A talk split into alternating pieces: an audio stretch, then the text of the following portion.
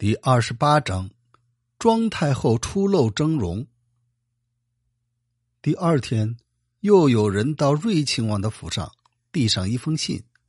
多尔衮一看，只见上面写着：“大学士范文成给摄政王的信。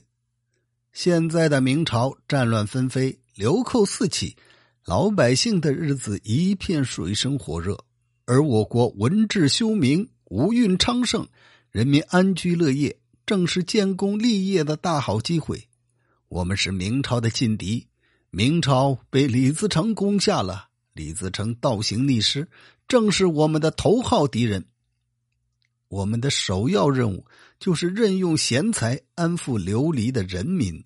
以前我们放弃遵化，血洗永平，两次深入内地而返回，他们的官民肯定认为我们胸无大志。就算来归附，也肯定不是真心，所以我们应该严格遵守纪律，秋毫无犯，进攻中原，让他们以前的官还当他们的官，老百姓该干嘛还干嘛，选取优秀人才，保护弱小，那么大河以北不用打，估计就投降了。河北安定以后，我们可以让他们的官员把一家老小。都搬到我们这里来避难，也可以当人质，再选一些声誉比较好的人跟随我们，当做辅助措施。摄政王，您聪明神武，您可以选择我比较好的建议，然后出兵，咱们趁机攻打燕京。多尔衮看完以后，感叹的说：“这姓范的老头说的确实不错。”不过我还有一桩心愿未了，又不能跟姓范的老头说。我晚上还是去庄太后那儿跟庄太后商量商量再说吧。这天晚上，多尔衮就跑到庄太后那里，把范文成的话跟庄太后一说。庄太后说：“范老先生的学问，先皇活着的时候也是很敬佩的。他既然决定攻打。”就请王爷照他说的办吧。多尔衮说：“人生如朝露秋霜，我能和庄太后在一起，快快乐乐的，已经很知足了，还去打什么仗呢？”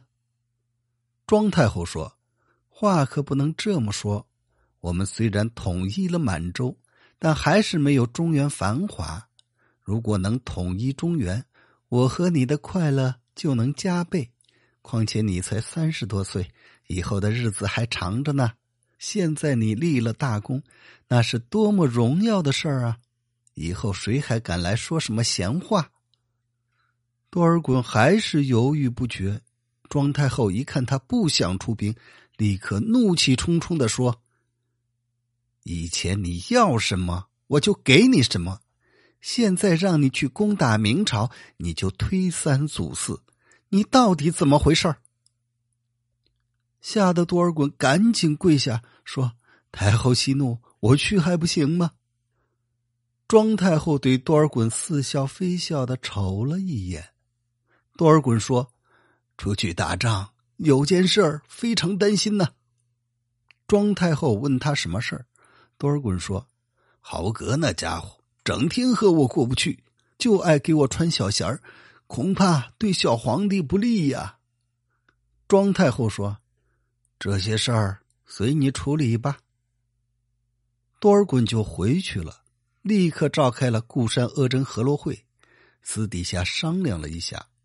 第二天，和罗会就联合好几个人一起举报豪格，敬爱制造谣言，是个阴谋家。多尔衮就和郑亲王等人一起审讯，豪格不服啊。仍然出言不逊，多尔衮就说他的阴谋家罪名成立，被贬为平头老百姓了。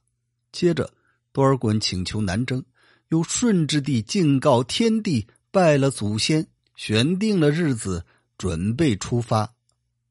出发这天，范文成代替皇上写了通告，通告说：“朕年纪还小，不能亲自带兵打仗。”特命摄政王多尔衮统领大军南定中原，并授予大将军印，一切奖赏惩治都见机行事。